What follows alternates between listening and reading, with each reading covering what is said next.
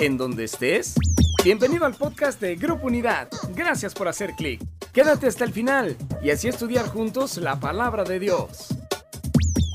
¿Qué tal? Buenas tardes familia. Es un gusto saludarles, poderles ver, conocerles. Si es la primera vez que te conectas, nos gustaría saludarte. Si puedes ponernos algo aquí en el chat y decir, es la primera vez que yo estoy viendo esta reunión, nos va a dar mucho gusto poderte saludar y qué bueno que estás escuchando este mensaje. Y me gustaría empezar eh, orando, poner este tiempo en manos de Dios antes de iniciar con el mensaje. Si está con su familia, si está ahí con su esposo, con sus hijos, abrácelos, llámelos, tómense las manos y vamos a poner este tiempo en manos de Dios. Señor, te damos muchas gracias, Padre, porque podemos tener estos tiempos de alabanza, tener estos tiempos de adoración, de venir y presentarnos delante de ti, Señor. Abrimos nuestro corazón, abrimos nuestra mente, nuestro espíritu, para que tu palabra, Señor, nos hable en esta mañana en el nombre de Cristo Jesús. Amén. Bueno, este día eh, he titulado este tema no es con qué, es con quién. Y que le voy a pedir que me acompañe. Vamos a ir a 1 Corintios 16, 9. Y nos dice, porque se me ha abierto una puerta grande. Ponga ahí en el chat, puerta grande y eficaz, aunque muchos son los adversarios. Aquí lo que nos dice el versículo, lo que nos está diciendo Pablo en Corinto, dice, grande, o sea, es una oportunidad buena, es una oportunidad abundante, que para muchos es esta oportunidad.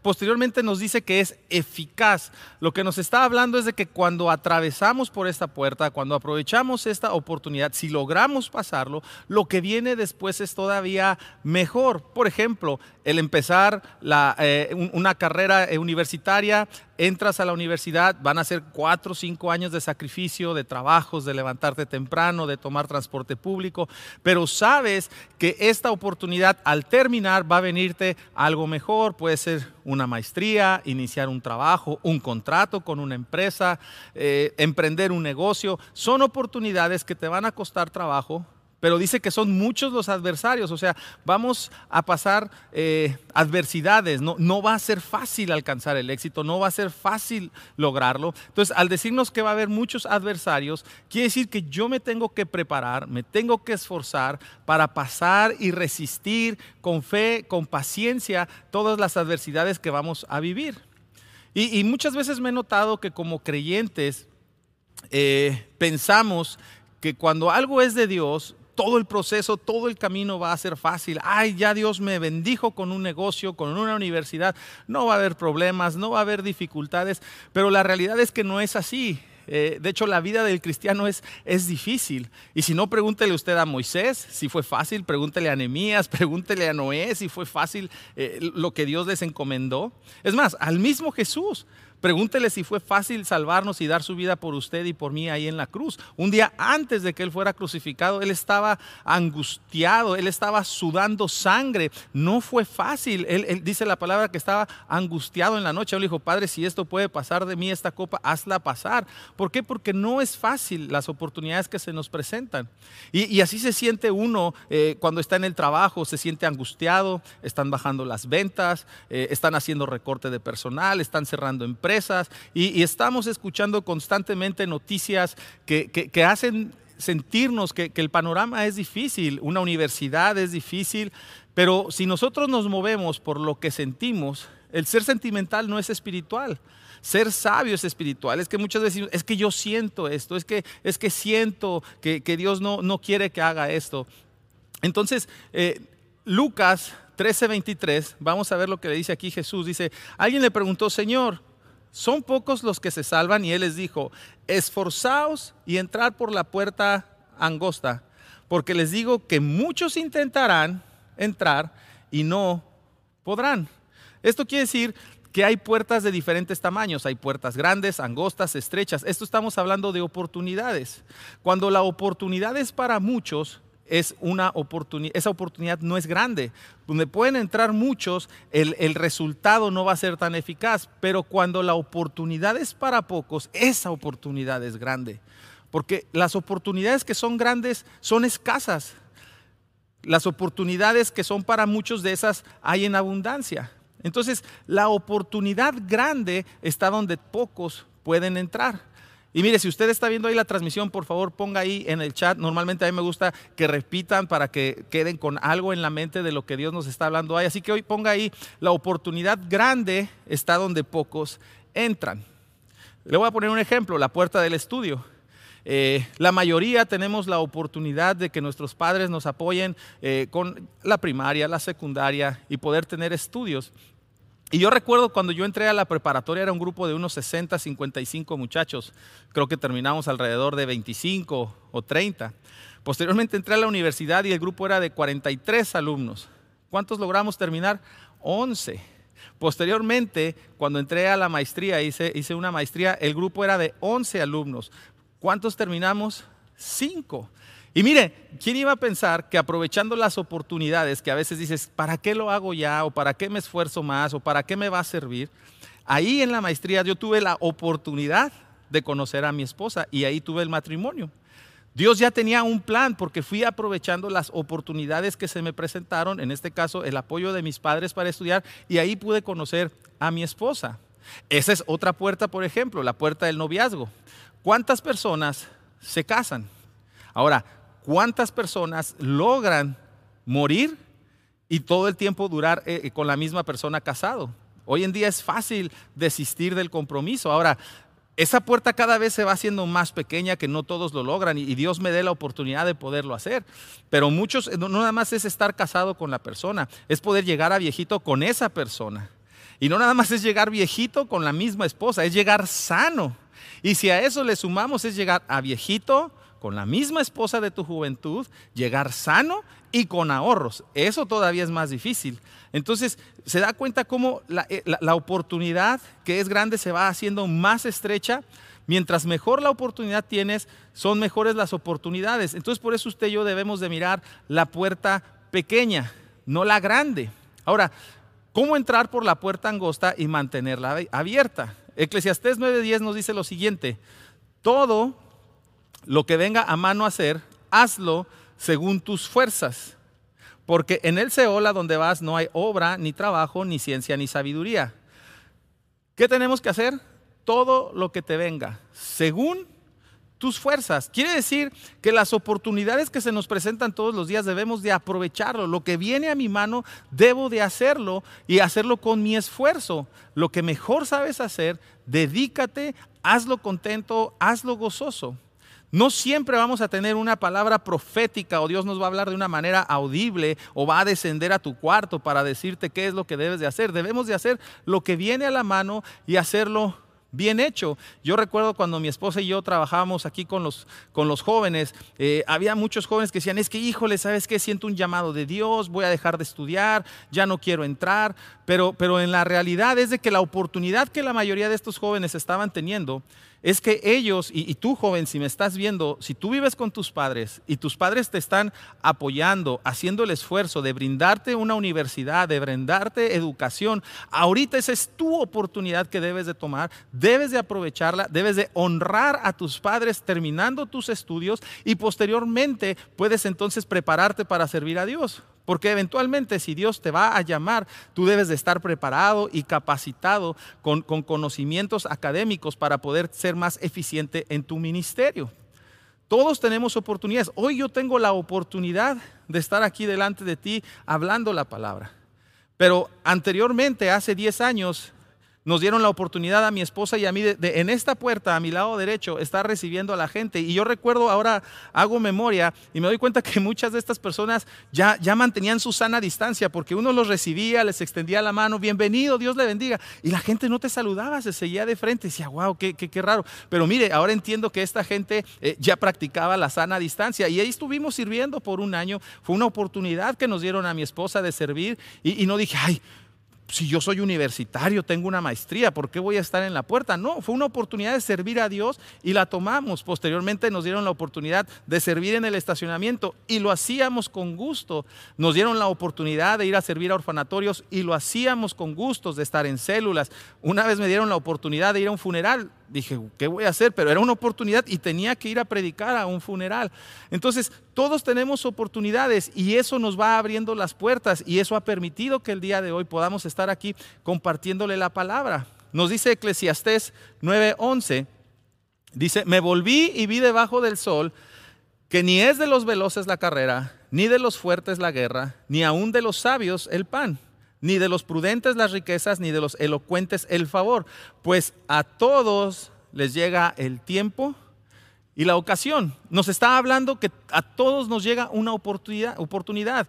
Quiere decir que no todos podemos tener el mismo talento, la misma vocación o el mismo llamado. llamado. Y Salomón dice, no es cuestión de eso sino es de ocasión, de la oportunidad que te llega. Y probablemente no todos tenemos la oportunidad que tienen otro, pero hemos tenido las nuestras. ¿Cuántas oportunidades hemos tenido usted y yo que hemos desaprovechado? Que a lo mejor ahorita podemos decir, híjole, si yo hubiera terminado la universidad, si yo hubiera aceptado ese trabajo, si hubiera aguantado un poquito a mi trabajo, si hubiera invertido en ese negocio, a lo mejor ahorita una esposa se está recordando que su mamá le dijo, no te cases con él, tuvo su oportunidad, pero ni modo, la dejó pasar, así que ahora tiene que estar con él, amar a su esposo y si no era de Dios, ya es de Dios. Entonces, todos hemos recibido nuestras oportunidades. La cuestión es de que queremos la oportunidad, pero no queremos las responsabilidades. Yo quiero tener la oportunidad que otros tienen, pero no estoy dispuesto a pagar el precio que esas personas están pagando de tener dos o tres empleos, de levantarse a las cinco o seis de la mañana, tener que salir con el sol, con la lluvia, dejar a la familia, salir y esforzarse y decimos, no, ¿sabes qué? Yo no quiero eso, pero sí deseo los resultados de lo que tú estás haciendo. Codiciamos los logros del otro, pero no estamos dispuestos a trabajar igual. ¿Por qué? Yo aquí pienso que son dos cosas. Por temor o por pereza. Y la mayoría de las oportunidades las hemos perdido por flojos. Ahorita estamos en una pandemia y anteriormente usted y yo salíamos a trabajar y nos esforzábamos por, cumplir con nuestro trabajo, con el negocio. Ahorita es tiempo de trabajar el triple, no es tiempo de descansar, es de triplicar los esfuerzos si queremos resultados diferentes. No podemos seguir dejando pasar oportunidades por la pereza. Proverbios 6.6 nos dice, anda perezoso, fíjate en la hormiga, fíjate en lo que hace y adquiere sabiduría. Y hay tres cosas que podemos ver y aprender de la hormiga. Uno, la hormiga sabe lo que tiene que hacer. Tú en tu trabajo, en tu casa, en tu escuela, en tu ministerio, ya sabes lo que se espera, ya sabes qué es lo que tienes que hacer. No tienes que esperar a que tus padres te estén correteando, a tener limpio tu cuarto. Como esposo, ya sabes que te toca lavar los trastes. No esperes a que tu esposa te esté diciendo te tocan los trastes. En tu trabajo sabes tus funciones, tienes lo, sabes lo que tienes que hacer. Sabe cuándo lo tiene que hacer y no necesita que nadie la esté empujando. Entonces, si usted y yo queremos ser personas diligentes, tenemos que tener estas tres cosas. Y no podemos estar pensando que solamente es culpa de la crisis. Lo que pasa es de que existe la pereza. Ahora, una persona perezosa siempre tiene excusas y exagera. Proverbios 22, 13 dice, el aragán siempre pone pretextos para no ir al trabajo. Dice que un león en la calle se lo quiere comer. Y creo que los mexicanos somos expertos en dar pretextos y excusas. Siempre estamos exagerando, siempre estamos poniendo pretextos. Y una persona que hace eso es una persona que en realidad es perezosa. Y el perezoso es inconstante. Proverbios 21:15 nos dice por aquí, dice, el perezoso quiere de todo, lo que no quiere es trabajar. El hombre honrado siempre da y no pide nada a cambio. Proverbios 12:27, el perezoso se queda sin comida, el trabajador la tiene en abundancia. Proverbios 19, 24. El perezoso extiende su mano y al plato se le cae al llevar la comida. Se cansa de, de comer. Y muchas personas ahorita podemos estar diciendo, es que sabes que perdí todo, me corrieron del trabajo. Bueno, es un momento donde usted y yo tenemos que triplicar esfuerzos. Si no me alcanza, debo de salir y trabajar, buscar otra forma, hacer pasteles, tortas, tener dos, tres empleos. Mire, en, mi caso personal, mi familia y yo tenemos dos fuentes de ingreso. O sea, mi esposa no trabaja, pero tenemos, hemos, hemos invertido para poder trabajar los dos. Estamos planeando un tercer negocio. ¿Por qué? Porque si la situación es difícil, usted y yo debemos de esforzarnos para poder proveer. Aún la palabra nos dice que el que no provee para la casa es peor que el incrédulo. Proverbios nos dice que la herencia de los hijos y de los nietos nos pertenece a usted y a mí. ¿Qué le vamos a dejar a nuestros hijos? Debemos de dejarles un hogar, un techo. Y no estoy hablando de, la, la herencia de mansiones con alberca, no, pero ellos deben de tener una herencia que nosotros debemos dejarle como padre. Y es más, mire, me voy a ir más allá todavía, porque en Proverbios 31, donde habla de la mujer virtuosa, dice que ella tenía servidumbre. Entonces, como hombres debemos de apoyar y trabajar para que haya quien le pueda ayudar a nuestra esposa en las labores de la casa. Pero si la pereza nos dice que, que eso hace que impida que uno trabaje y tenga comida en la casa, y eso es inconstancia, entonces, ¿cuántas cosas usted y yo hemos dejado en la vida a medias? Y ha sido por pereza. El problema no es falta de oportunidades, muchas veces es de pereza. Simplemente en el mundo, aquí tenemos una imagen, ¿cómo conocen o cómo ven al mexicano? Una persona que está en el maguey, que todo el tiempo está descansando, y así es como nos dibujan en las películas. Es una cuestión, un problema cultural y usted y yo debemos de recordar que somos ciudadanos del reino, nuestra cultura es del reino, nosotros debemos de esforzarnos, debemos de trabajar, de ser excelentes, de ser los mejores, de ser los primeros en llegar, de hacer, mejor, hacer las cosas con la mejor actitud, con excelencia, estar disponibles, pero no al contrario, siempre estamos pensando, pues ya es miércoles, casi es fin de semana. Ya quiero que llegue el viernes. ¿Por qué? Porque nada más estamos pensando en descansar, en lo bonito que lo vamos a pasar, el plan. Todos tenemos planes para el fin de semana, pero es raro escuchar a alguien que diga, sabes que yo tengo planes para el lunes. El lunes me voy a parar temprano, voy a hacer mi devocional, voy a buscar de Dios, voy a hablarle a mis clientes, voy a llegar antes, voy a hacer los pendientes que dejé el viernes, voy a buscar nuevos prospectos, voy a trabajar mejor. ¿Por qué? Porque siempre estamos pensando en descanso. Y como creyentes debemos de tomar riesgos. Hebreos 11:3, por la fe entendemos que el universo fue formado por la palabra de Dios. De modo que lo visible no provino de lo que se ve. Quiere decir que no había nada. Dios creó todo de cero. Y nosotros andamos por fe, no por vista, no por lo, que estamos viendo en las situaciones.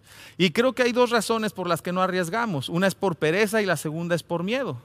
Tal vez ahorita muchos de los que están viendo este mensaje Perdiste tu empleo, perdiste tu negocio, las ventas bajaron, tuviste que cerrar el local, tenías planes para este año de expanderte, de salir de vacaciones, de construir, pero dices, ¿sabes qué? Son tiempos de, incertidumbre y, estás angustiado. Y, pareciera que ahorita es el momento ideal y tenemos todos los pretextos como, como aquel que decía, es que hay un león afuera, es que el dólar, es que la pandemia, es que el gobierno, es que la inseguridad. No, nos parecemos a él, es que hay un león afuera que, que me quiere devorar. O muchos decimos, ¿sabes qué? Lo haría si tuviera con qué. Es que si yo tuviera, entonces lo podría hacer. Muchos estamos esperando la oportunidad buena del año.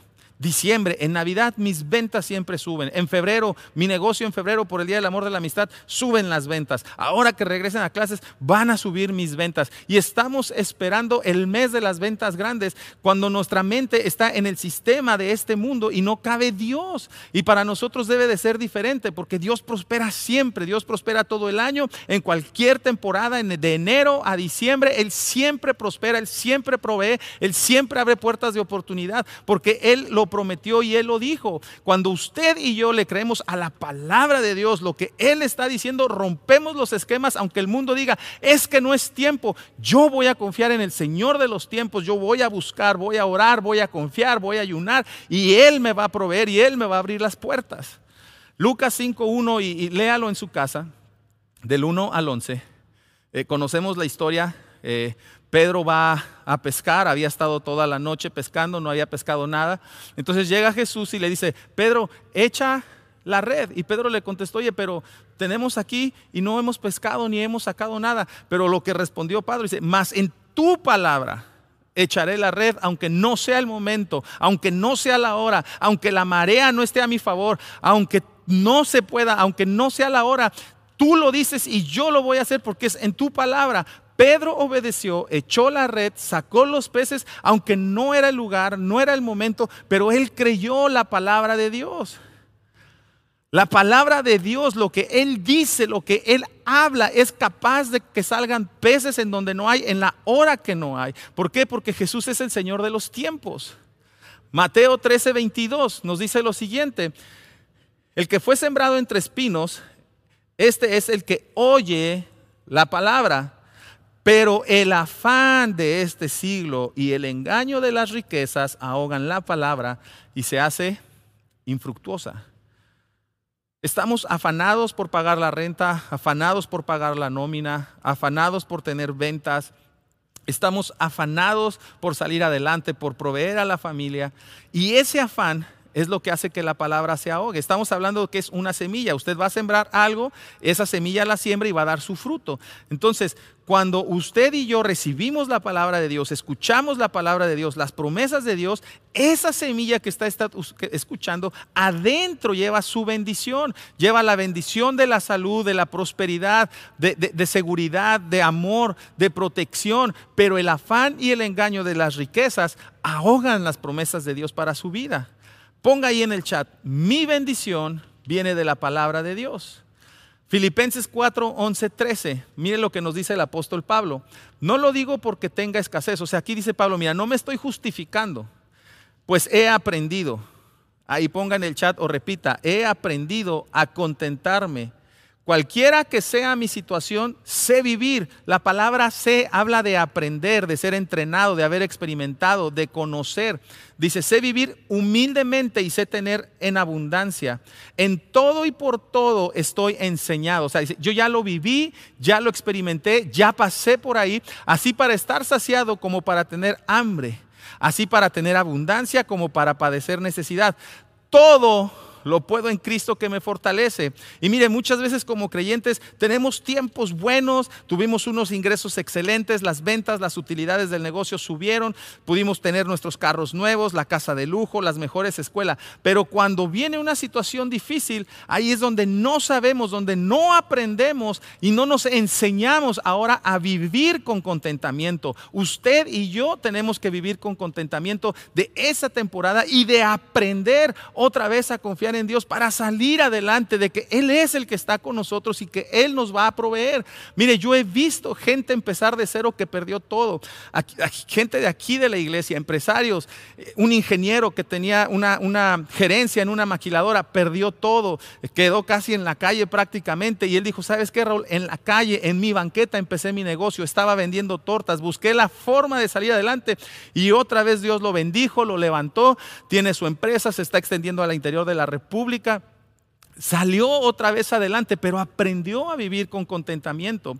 Mire, yo tengo varios mentores, mentores espirituales, de finanzas, de familia, y de todos ellos aprendo. Y, a mí me impacta la vida de uno de ellos porque él tenía gerencias, tenía secretarias, tenía su carro, eh, iba al spa, o sea, se puede decir que en el mundo lo había logrado. Y de un día a otro perdió todo. Se acabó la empresa, cerraron, se quedó sin nada. Y, es difícil ahí volver a aprender a contentarte y perder el nivel o, el tipo, el nivel de vida que tenías. ¿Cómo te explicas que un ejecutivo de alto nivel, con, con dos gerencias, con estudios, ahora dice, ¿sabes qué? Voy a aprender a cortar el cabello. ¿Sabes qué? Voy a aprender a hacer lo que no sé, pero tengo que sostener a mi familia. Y ahí en ese proceso Dios te quebranta, Dios te moldea, Dios te enseña a que lo conozcas en esa situación. Llegan momentos en dificultad. Hubo un día que esta persona no había más que una torta y dijo, sabes que la mitad para mi esposa, la mitad para mi hijo, aunque yo no coma, pero buscaba a Dios. Y esa persona ahora, mire, está sano, vive con su esposa, Dios lo levantó, tiene su empresa, tiene su negocio y Dios lo ha bendecido, pero aprendió, aprendió a confiar en Él.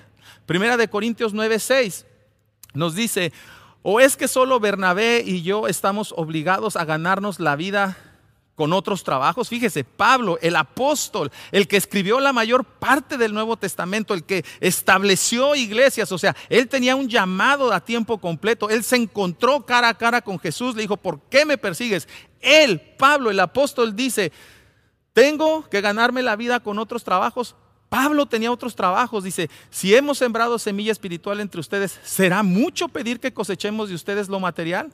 O sea, él sabía que tenía el derecho y dice, pero ¿sabes qué? No me aprovecho. Y aquí la palabra aprovecho quiere decir, ¿sabes qué? No, no saco beneficio personal, no, no estoy abusando de lo que me corresponde. Sé que tengo el derecho, dice, pero no me aprovecho de ninguno de estos, dice, de, de, y ni, ni escribo de esta manera porque quiera reclamarlos. Dice, prefiero morir a que alguien me prive de este motivo de orgullo. Sin embargo, cuando predico el Evangelio, no tengo de qué enorgullecerme y fíjese, ya sea, ya que estoy bajo la obligación de hacerlo, y hay de mí si no predico el Evangelio.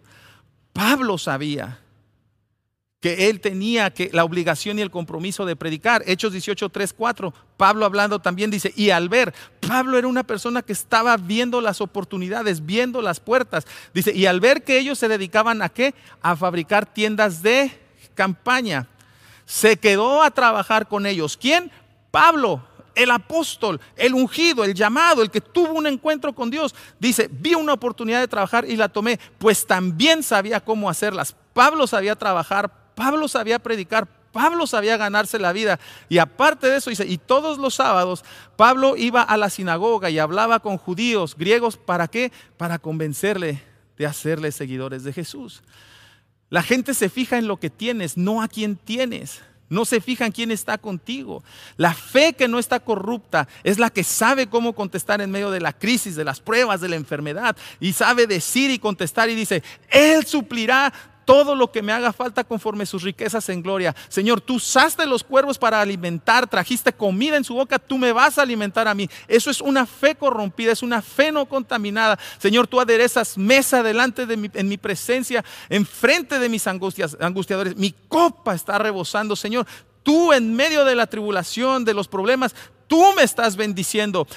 Tenemos tú y yo que sentir y comer de la mesa de la palabra de nuestro Señor Jesús, que Él te dice, mira, yo te voy a alimentar, mira las aves del cielo, yo las alimento, mira las flores del campo, yo las visto. Tenemos que poner nuestra mente, nuestro corazón en sus promesas y no ahogar su, su palabra. No podemos creerle a este sistema.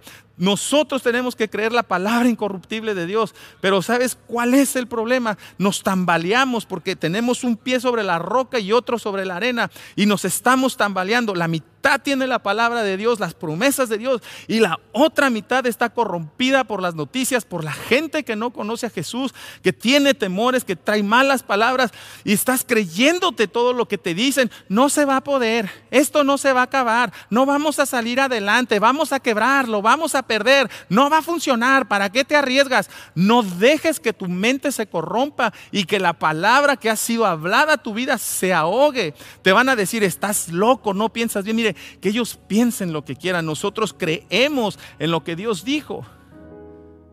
¿Qué vamos a hacer? En tiempo de crisis se prueba nuestro carácter. En medio de los problemas, de las dificultades, ahí se va a ver tu creencia. Se van a ver tus valores, tus principios. Muchas veces somos como Javes, Señor, si me das mucho me pierdo, pero si me das poco me quejo. Pablo en cambio decía, en lo mucho, en lo poco sé vivir. He aprendido, este es el día que hizo el Señor, me gozaré y me alegraré. Eso es como usted y yo debemos de vivir. Y muchos de nosotros decimos, sí, yo creo en la Biblia, yo creo lo que Dios está diciendo. ¿Qué parte de la Biblia crees si ni siquiera la hemos leído toda? Usted dígame, yo creo en este versículo para mi salud, para mis hijos, para mi familia. Hay cosas que hemos perdido en este tiempo. Has perdido tu negocio, tus ventas, tu familia. Pero Dios es experto en volver a recuperar lo que se perdió. Y le voy a pedir si ahí anda Midi. Ahí está Midi ya. Vamos a terminar. Eclesiastés 9:10. Empezamos con esto. Todo lo que te venga a la mano para hacer, hazlo según tus fuerzas. Y tal vez tú dices, ¿sabes qué? Sí, Raúl. Fueron 20 años que invertí en ese negocio. Y en un mes lo perdí. Perdí mis fuerzas. No quiero volver a empezar. Estoy cansado quiero tirar la toalla. Y Él te dice, yo multiplico las fuerzas al que no tiene ninguna.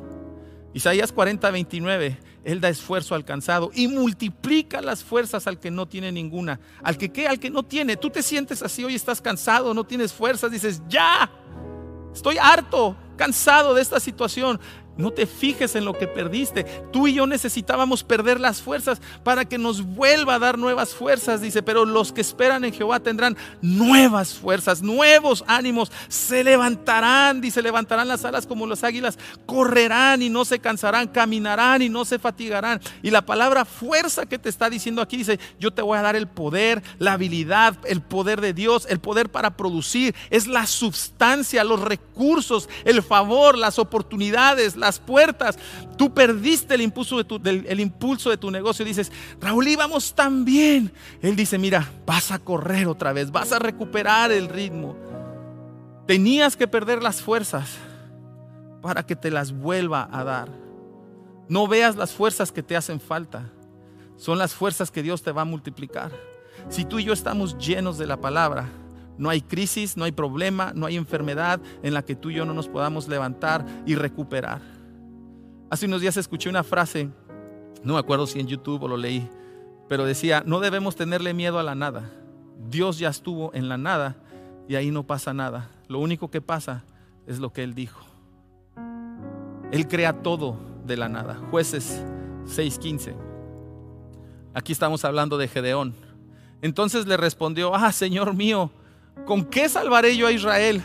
He aquí mi familia es pobre en Manasés. Mire, mire Gedeón y muchos así estamos ahorita. Señor, ¿cómo quieres que yo rescate a mi familia? ¿Cómo quieres que yo rescate el negocio? ¿Cómo quieres que rescate el semestre? ¿Cómo? Mi familia es pobre y aparte soy el más chico.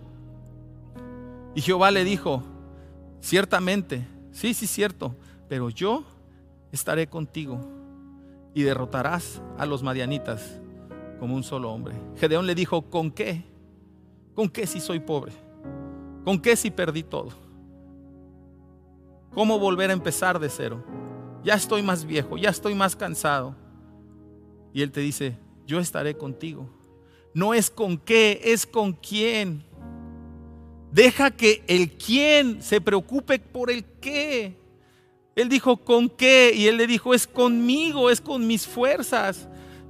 Yo no sé con qué, pero Él sí sabe. ¿Tú crees que Dios nos quiere a ti y a mí sin nada? ¿Nos quiere enfermos? ¿Nos quiere pobres? Claro que no, Él no nos quiere así. Él es un Dios bueno que nos ama, que dio su vida, dio su sangre por ti, por mí. ¿Tú crees que no nos va a poder sacar adelante?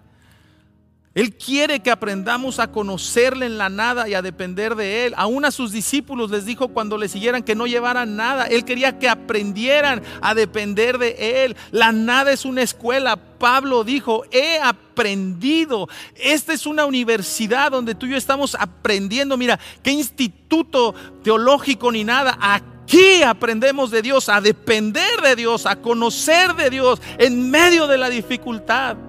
Tenemos que descubrir a Dios en medio de la nada. Dios quiere hacer lo que tú no puedes hacer. Él lo puede hacer, para Él no hay límite. Y me da pena que afuera hay gente que no conoce de Dios y sale adelante. Y tú y yo que conocemos las promesas, que oramos, que publicamos cosas en Facebook, en las redes, limitamos a lo que Dios quiere hacer porque no estamos buscándole. Y le voy a dar unos ejemplos nada más así sencillos. Steve Jobs, usted lo conoce, creó y cambió y revolucionó los teléfonos. Empezó en un garage. Amazon ni siquiera existe. Empezó en un viaje y está evaluado en millones. Google empezó en un garage, le rentaban el garage por 1.700 dólares. Está valuada en 166 billones esa empresa. HP, Hewlett Packard, inició en un garage. Mattel, los creadores de Barbie y de Ken, empezaron en un garage. Ellos empezaron con poco. Ahora los vemos y decimos, ay, pues ellos tuvieron una gran oportunidad. No, empezaron en la nada. Thomas Edison, para poder tener luz, el, foco, la bombilla, le dijeron, oye, lo has, no lo has logrado, lo has intentado más de tres mil veces, no se va a poder. Y él dijo, no, aprendí tres mil formas de no hacerlo. Aprovechemos las oportunidades que tenemos ahorita. Génesis 22, 14. Y llamó a Abraham el nombre de aquel lugar, Jehová proveerá. Jehová proveerá. Apunte en el chat, por favor. Ponga en el chat, Jehová proveerá. Por tanto se dice hoy, en el monte de Jehová será provisto. Y llamó el ángel de Jehová a Abraham por segunda vez desde el cielo y dijo, por mí mismo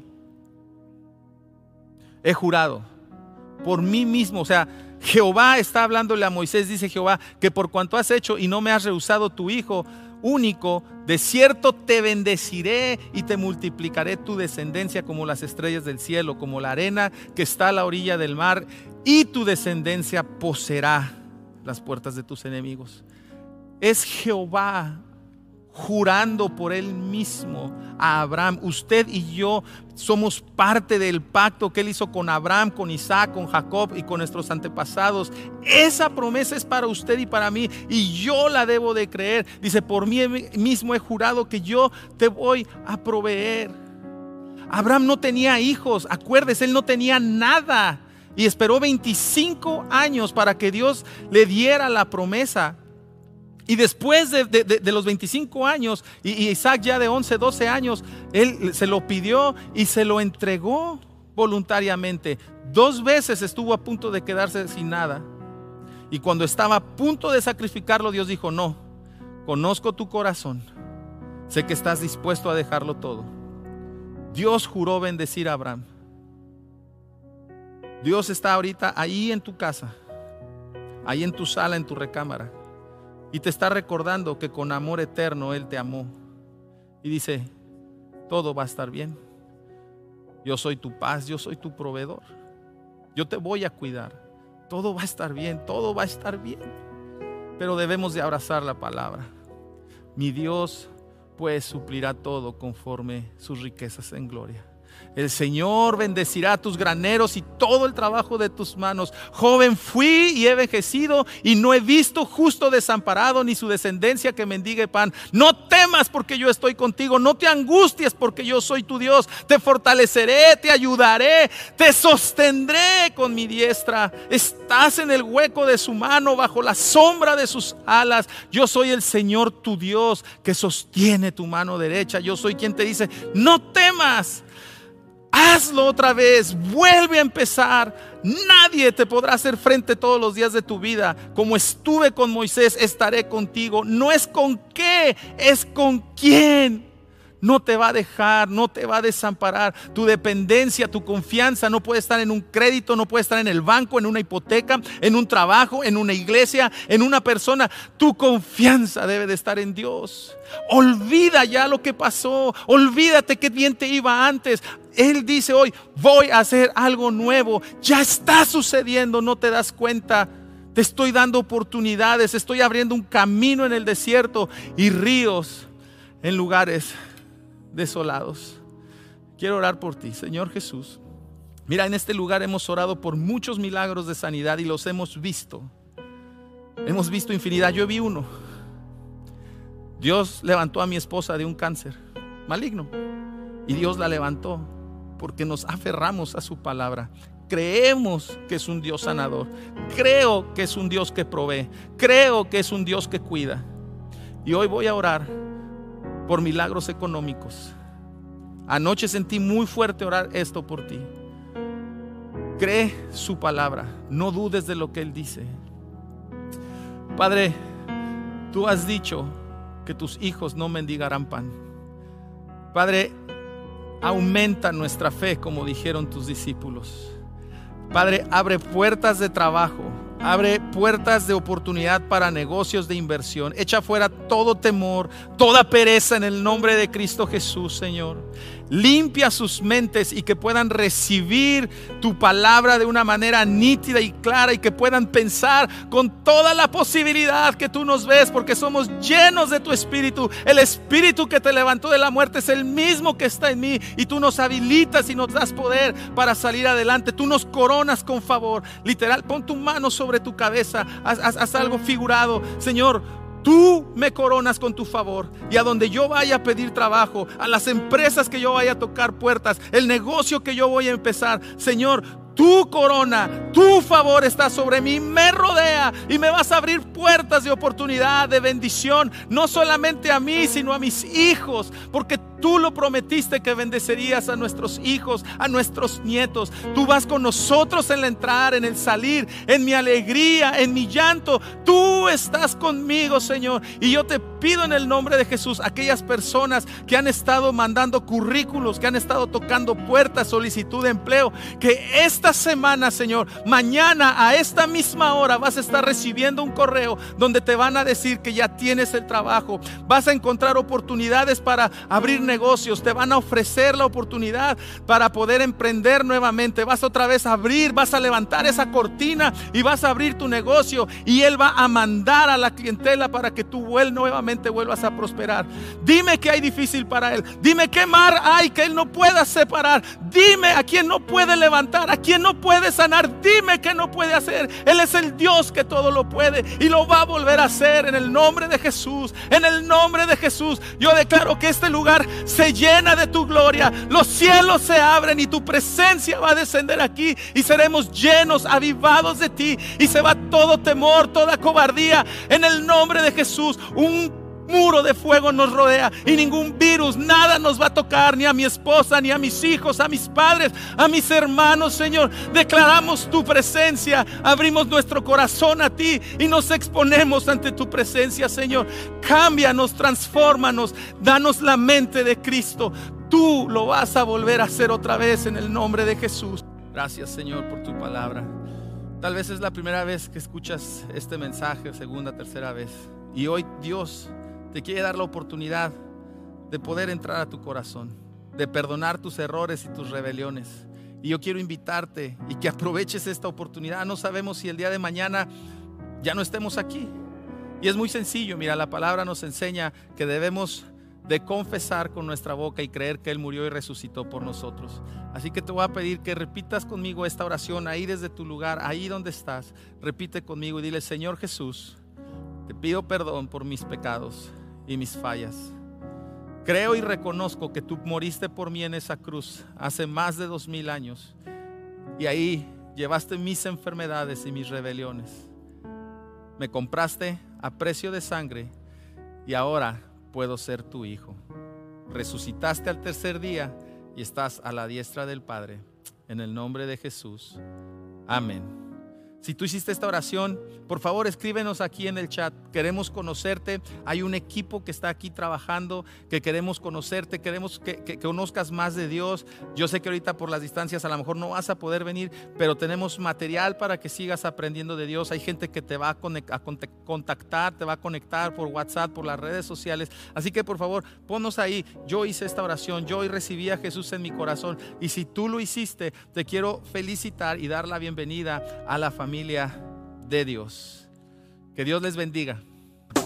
Qué bueno que has disfrutado de este podcast que Grupo Unidad trajo para ti. Y claro, te invitamos a que visites nuestras redes sociales, Facebook, Instagram, YouTube y nuestra página web www.unidad.org y ahora en podcast.